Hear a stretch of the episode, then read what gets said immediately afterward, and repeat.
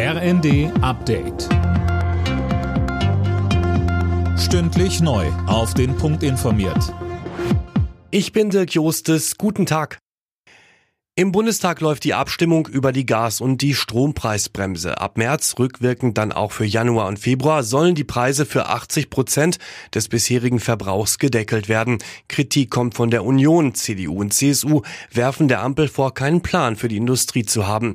Der energiepolitische Sprecher Andreas Jung sagte. Da geht es um Tausende von Arbeitsplätzen. Es geht um Wertschöpfung in unserem Land. Es geht um Lieferketten. Ja, es geht um den Zusammenhalt unseres Landes. Genau an diesem Punkt. Und da konterkarieren Sie die Ergebnisse der eigenen Kommission, Ihre eigenen Ansagen. Und es setzt die Industrie, die Arbeitsplätze, die Wertschöpfung in Deutschland in dieser Krise auf das Spiel. Und das halten wir für einen schweren Fehler. Auch beim EU-Gipfel in Brüssel ist ein Gaspreisdeckel heute großes Thema. Da geht es aber darum, dass mehrere EU-Staaten fordern, den Gasanbietern einen Maximalpreis für ihre Lieferungen zu zahlen. Unter anderem Deutschland hat Bedenken, dass die Lieferanten ihr Gas dann woanders verkaufen.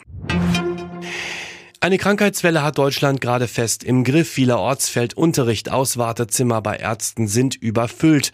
Wer sich gegen Grippe und Coronaviren schützen will, kann sich impfen lassen, so der Leipziger Virologe Uwe Liebert. Weiter sagt er. Bei den anderen Virusinfektionen könnte man sich nur dadurch schützen, dass man selbst in geschlossenen Räumen, wo viele Leute sind, eine Maske aufsetzt. Oder wenn man selbst hustet und schnieft und Kopfschmerzen hat, dass man dann für ein, zwei, drei Tage nicht zur Arbeit geht. Tennislegende Boris Becker ist nach sieben Monaten Gefängnis in Großbritannien offenbar entlassen worden. Das berichtet die Bild. Demnach wurde Becker nach Deutschland abgeschoben. Becker war eigentlich zu zwei Jahren Haft verurteilt worden. Alle Nachrichten auf rnd.de